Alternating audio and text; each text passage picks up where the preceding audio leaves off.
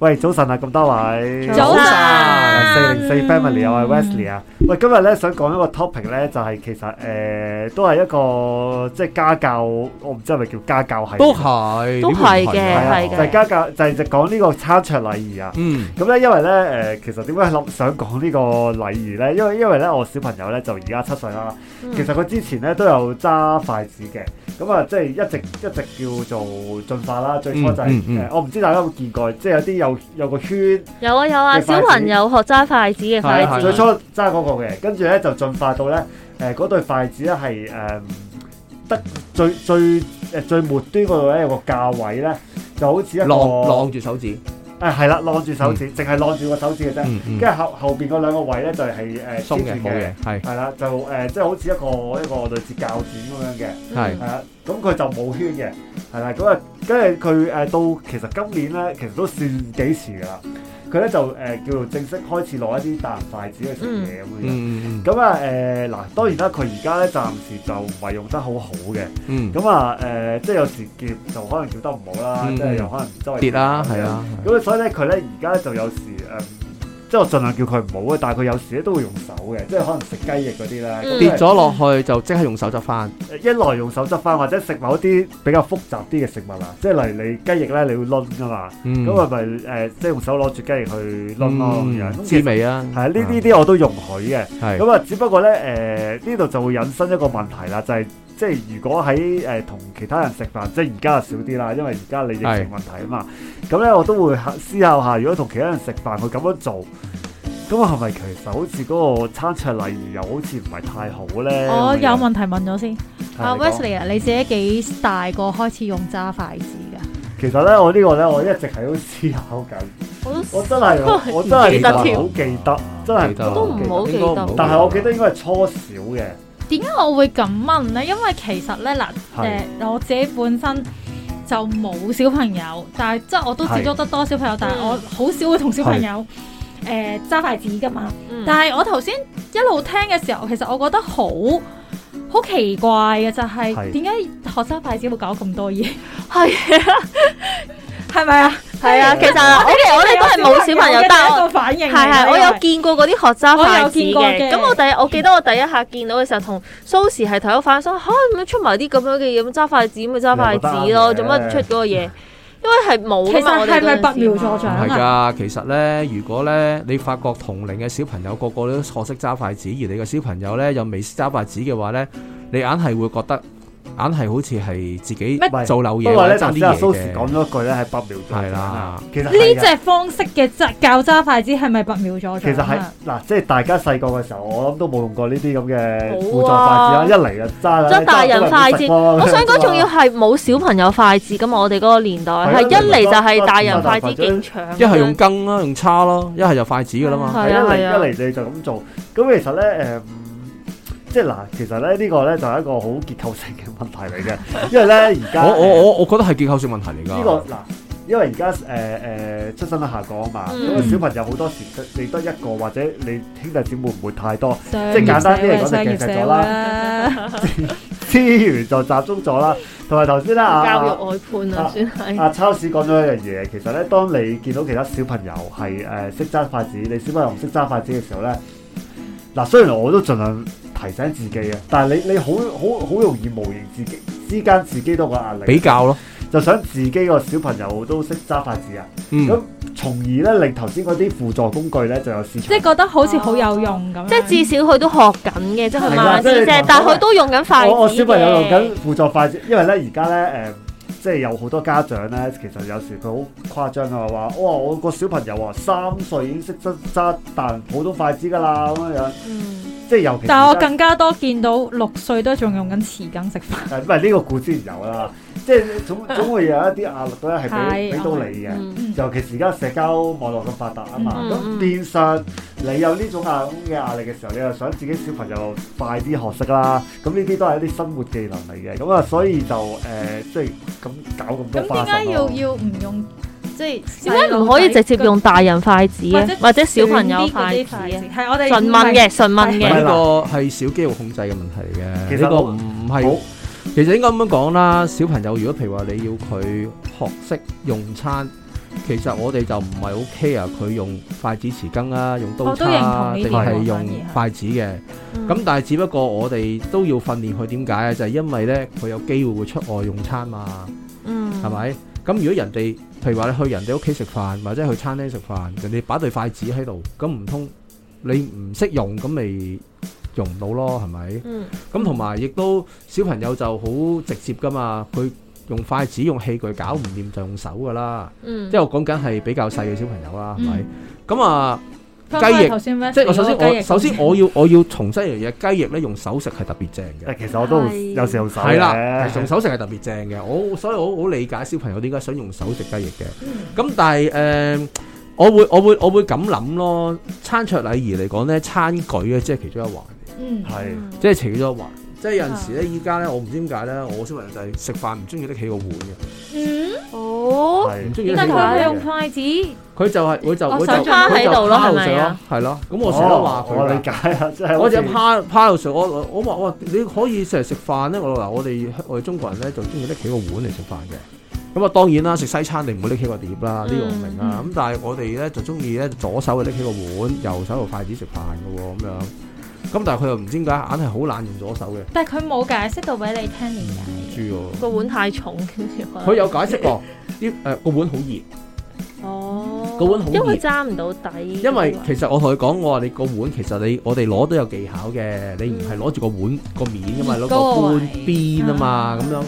咁啊，但係佢可能都唔係咁中意咯，即係佢食嘢係永遠都係派嗰但係陣時。其實趴喺度呢個就係健康，即係對即腰係嗰最啲唔好咯唔係太係咪就唔好咯？我又唔好了解。唔係係唔好睇咯，啊其實食飯有幾耐啊，關你腰椎事啊，嗯唔會爭好遠嘅。但係問題係你唔好睇啊嘛，個個拎起個碗食飯，而你又派喺度食飯。唔好睇呢個咧，就貼我哋今日個題目啦，就餐係桌禮禮儀咪啦啦。就係出街咯！你點解用筷子夾到周圍都係都係唔好睇啫嘛？你你嘅最最 core 嗰樣嘢你食到㗎，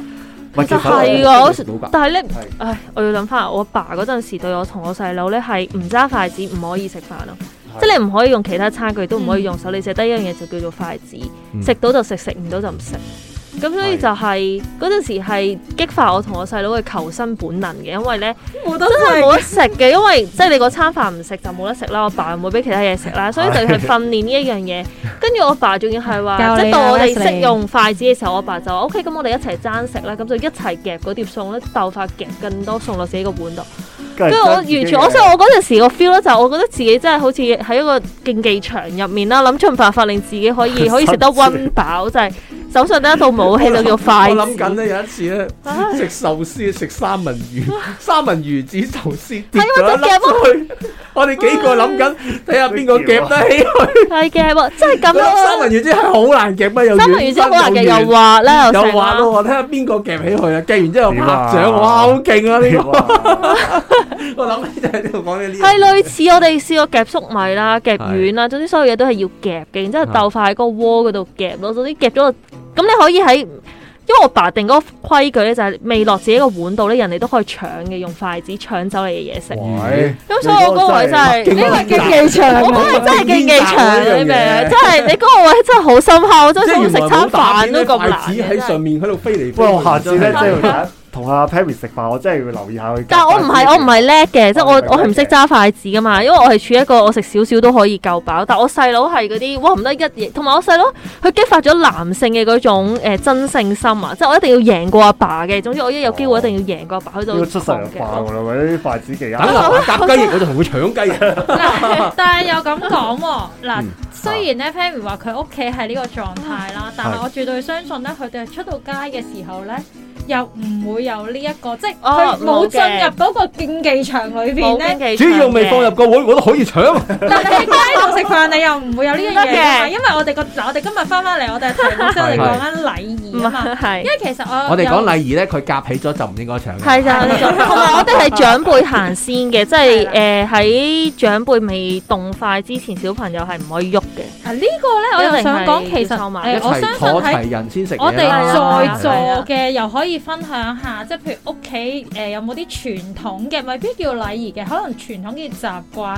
係一定要做嘅，即係譬如好似誒頭先有講過啦，誒、要齊人先至可以開始食飯啦。嗯，或者第一住餸一定係要全屋誒、呃最輩份最高嘅人夾咗先呢個就啦，冇喎呢個。又或者誒、要啊係我都冇嗌食飯嘅，即係咧誒，我記得咧細個而家就少啲嘅，細個嘅時候咧，我係要嗌晒，即係我爺爺嫲嫲屋企咧，我係要嗌晒有啊以前所有人以食前飯。有咯，以我前哋呢度冇咯。或者係好大聲嗌各位食飯而咁係啊樣。各位食家飯都而家進化咗啦，大個就進化咗係各位其食實飯啊啦咧，。其實我自己屋企咧嗰個標準就好低嘅。啊係啊係啊，通常真係好都係低。我我咧，我我唯一嘅誒、呃 criteria 咧，就係咧食飯嘅時候咧，大家要坐低，即係食完嗯成餐飯嘅。嗯係啦，嗯咁因為咧有時我小朋友誒佢佢好中意食嘢㗎，所以佢食飯咧佢會過嚟冇影。響係咪？係啊，咁但係咧，但係咧佢有時食食下咧，可能俾其他嘢嘥 check 咗啊。嗯可能頭先誒誒，即係可能之前佢睇緊套電視嘅，咁啊諗諗下佢食食下，可能差唔多幾分飽啦，咁嗯佢咪走去想繼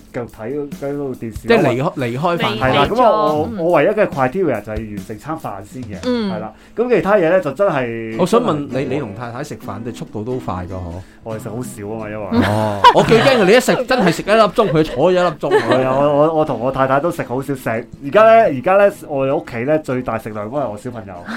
食嘅飯量呢，佢唔知點解好你鍾意食望都飯望佢，咁啊，係啊佢食得我望佢少過咁你就真係食得是福喂 啊我開始自己慚愧，你做乜食咁少因為啊？咧因為因為我我小朋友好好中意食飯嘅，即係小朋友嚟講都算少啊，即係中意食飯，咁佢佢食嘅飯量咧都幾肯定係多過我嘅，嗯，係咁啊咁啊，咁即係係所好以嘅。所以係好嘅。咁但係如果你話其他嘅禮儀咧，就基本上冇乜嘅。有甚至咧，如果我有時咧，誒、我小朋友去到我我我阿爸阿媽度食飯咧，嗯我阿爸阿媽咧都都完全冇需要佢話有冇咁任何啊禮儀㗎，咁我多好多喎。冇啊好，多因為一陣我到你講，我父母 咧，我父母又好鬼鏡錫個個嗯孫嘅。孫以前咧，佢對我咧就好多即係可能你有好多要求好嘅，多呢物嘅，咁對我個 對我個小朋友完全冇啊。法佢周圍食，佢直情我即係咧誒誒，又又其實真係唔係太好嘅，即係咧又誒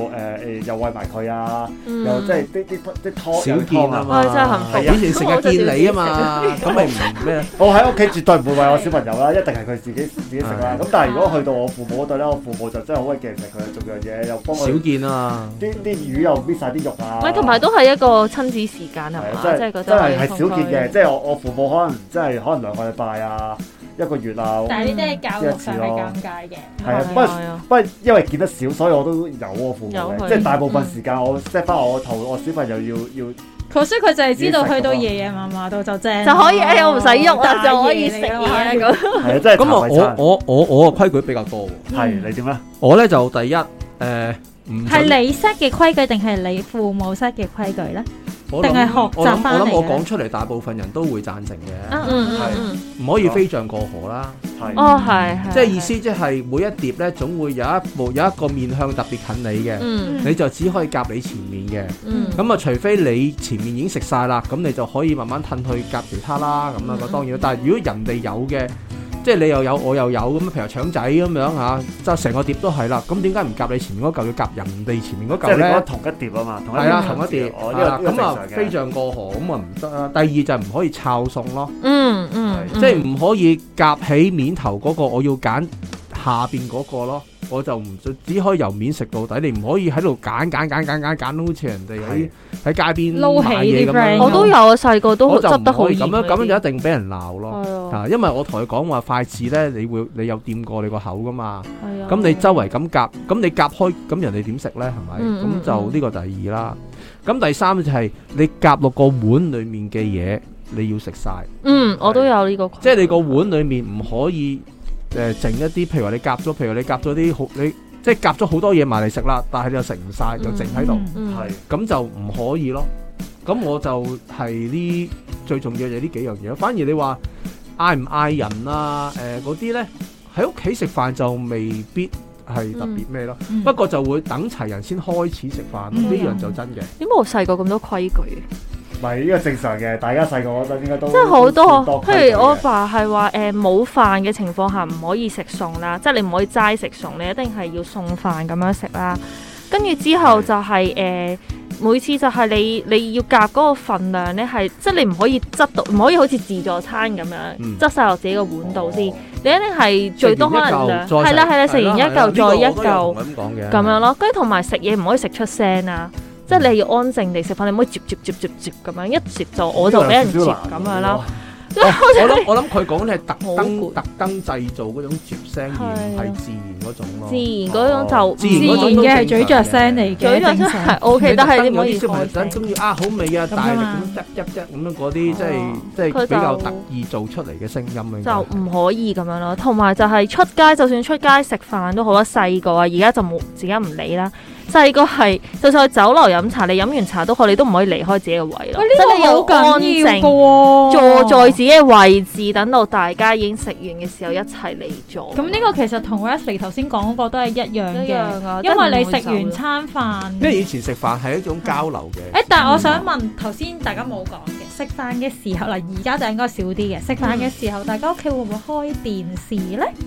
會嘅，但係你唔可以望住個電視嘅，我係即係你唔可以眼定定望住個電視，嗯佢可以係一啊個我係要 background 識咯。但係即咪係我而家都細個嘅時候電視機係係會而家帶唔起理啦，話而題家我喎係成人啊，哦嘛，而家就唔理呢樣嘢但嘅電。視機會帶起啲話題喎。嗯會嘅會嘅，但係你唔可以完全望住個電視，唔理同台嘅人或者你完全我反而就係、唔食飯如果譬如話趕時間，譬如話一陣間跟住要上堂啦，或者一陣間跟住要趕住做某啲嘢咧，我就會熄電視咯，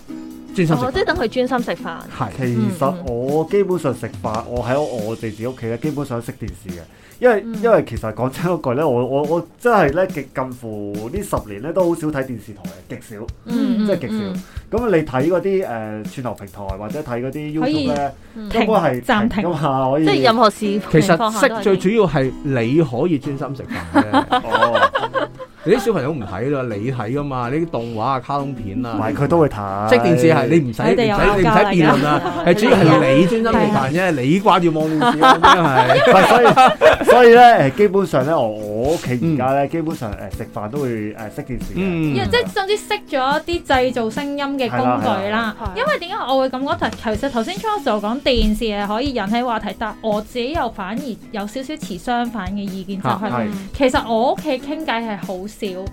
用嗰刻鐘嘅電視嚟起話題 不，我我咯。我首先講，我我睇電視咧，我係睇新聞台，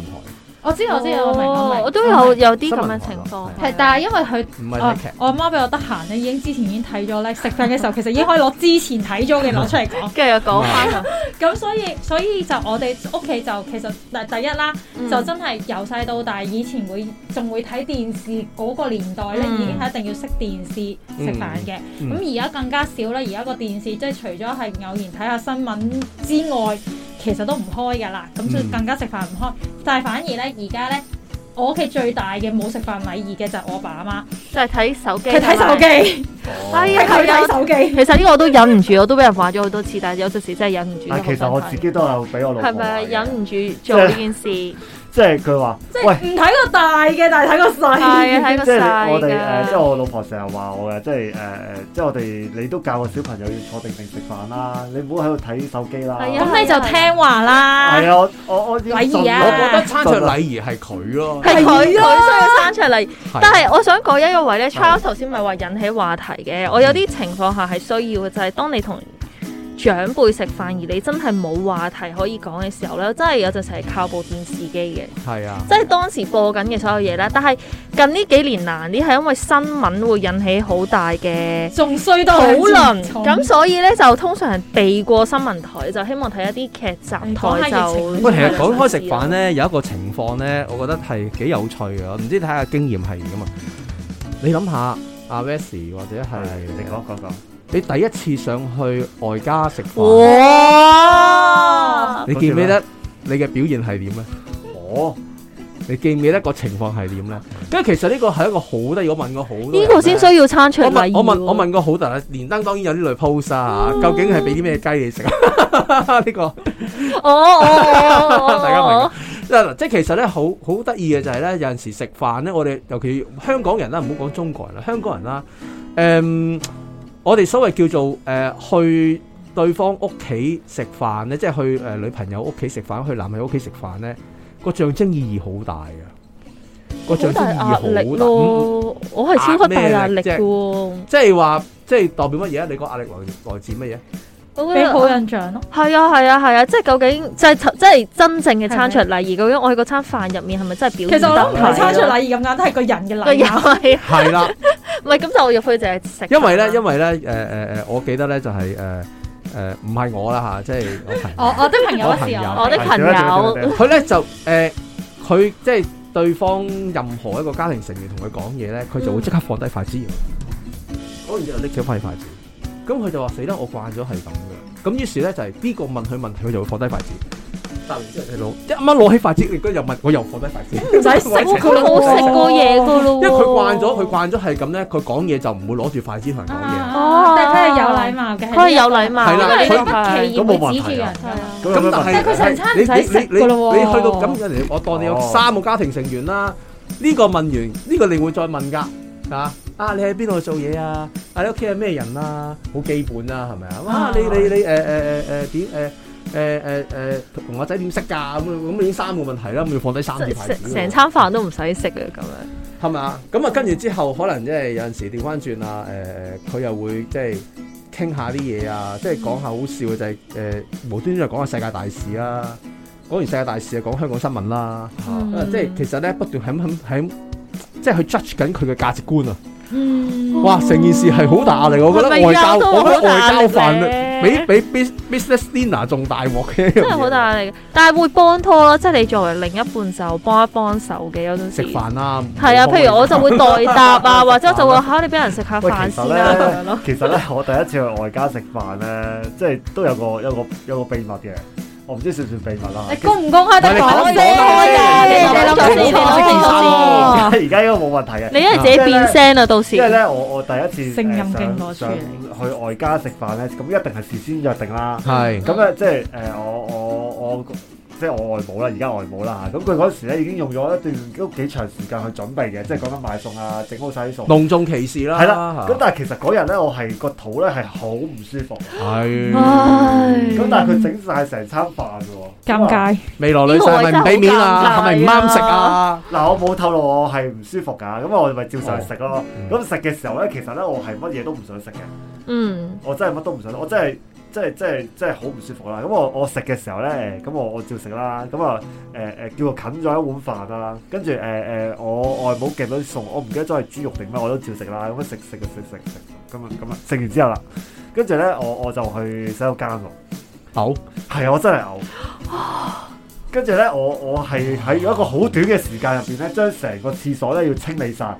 清理到係誒、要俾毀屍更乾滅淨，跡， 仲要冇味道喎。係啊冇味道。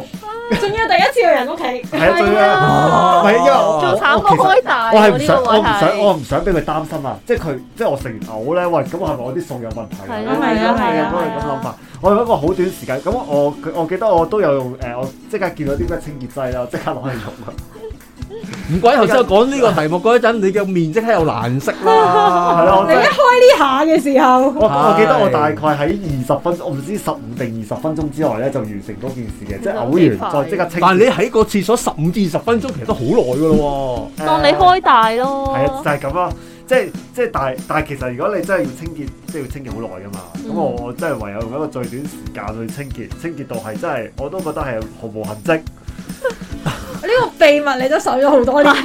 係而家就應該冇問題 啦。而家外母應該冇聽到，外母係啊冇外聽外到。母應該唔會聽個節目 嘅。咁啊鼓勵但係佢其聽實唔。關，絕對唔關我外母事，我外母煮煮喎。嘅。即係本身你個狀態根本嗰日就唔舒服啦。係啊嗰嗰日我根本係食咩都會嘔但嘅係其實即係除非食粥啦唔唔問問題誒，改第二日食唔得。因為佢買煮晒曬餸啊啦因為我嘛，係預晒啦嘛。係啊，嗰陣時其實我係誒、大概誒誒、上午至下晝嘅時候咧。但係如果呢個個狀態，我寧願講一個良性嘅大話咯。我 For 寧願講個良性嘅大話。我今日我今日誒有嘢做又好咩都好。其你實呢我都啲有掙扎會死嘅喎，我真我係想真講。係，我之前同佢講，我真係我唔舒服。我覺得講唔舒服，直接講唔舒係啊服。後講我唔舒服，我覺得咁唔使誒、咁多今理日由 上唔到嚟，因為如果你咁嘅狀態咧，你食嗰下都辛苦，其實你個表情都唔方好啦。都係嘅。咁啊係咯，即你係其你嗰實都啲未叫必係頂好硬事上喎。啊，你明？係啊唔，係，其實咧我都有掙扎過嘅，但係我最後都係嗰陣時掙扎咗。你驚冇機會再？上啊？都驚嘅。唔係我驚啊！我冇失望啊嘛。唉不過咁嗰陣時我佢又就買選晒擇咗餸上去咯嗰。啲，係唉啊，咁啊，咁呢呢啲就係都係少少趣事啦。不過講起講起誒餐桌禮儀，我仲有一樣嘢想講一講啊㗎，就係咧，因為咧誒我小朋友係左優嘅，嗯，咁咧誒我我阿媽咧就成日咧誒對佢左優呢件事咧都係好有意見嘅，即係佢覺得佢左優咧係唔好嘅，即係我我阿媽。啊嗯，係啦嗯咁咧誒誒，因為咧佢咧食飯嘅時，佢我阿媽其中一個理據咧就話佢食飯嘅時候，因為阻佢住左人優撞嘛。到，撞到隔離手嘛，咁會嗯撞到咯。咁啊成成日咧就好想即係改變佢呢樣嘢，咁但係而家唔得啦，因為佢而家都因為天生㗎嘛誒都都唔係咁啊都都大咗少少啦。咁啊有，即係呢個啊呢個係即係一個佢少少嘅睇法咯。咁咁我唔知道誒、呃即係可能大家誒食飯嘅時候會唔會可能有時我唔知啊，會唔會啲啲動作唔好咁大啊，唔好撞到其他人啊，或者誒誒、呃即係諸如此類呢啲，大家唔知有冇會會有咧？我覺得其實咧，你一個人有禮貌咧，你左右同右右咧，你惡小心啲處理咧，係其實都唔會撞到人嘅。如果你係冇禮貌同埋食得好粗魯嘅話咧，就就點算都大撞到家都人係右右手等於揸等埋於尤其是香港咁你等於逼咧個食小朋友飯，食飯中意亞開隻手啫嘛哦，係啊你你你你你會俾人揸個碗話㗎揸得呢唔個好，你咁呢揸啲個碗揸得咪唔咪咪好。教咯，一係壓開隻手咪教佢，一壓開隻手係教啊佢好似翻埋咯。同埋我諗係誒頭先有提過，譬如 Pammy 都有提過，就係咧誒比較大家都好着重喺餐台上面咧，就係、唔應該發出一啲唔應該喺餐台上面有嘅聲音係咯，啊啲令人反感嘅聲音啊，係碗啦，哦，係啊，啊唔得㗎，係啦，哼即係哼食具啊，或者可能哼我哼筷子呢啲，即係咁筷子俾人打打，啊鼓嗰啲，應該會俾真係，人真係俾人哼嘅。我真係會俾人恨，自哦己俾人恨咗有啲先有啲禁忌噶嘛，有誒啲呢個係呃一個坑碗啦，唔可以插筷子，插筷子咧，成支成支香咁插喺度嗰啲係啦啊。唔可以插筷子。咁啊，呢樣都係嘅，呢樣都係嘅。但係我又覺得頭先有講過一樣嘢咧，呢、個我都覺得好值得講，就係、誒、食完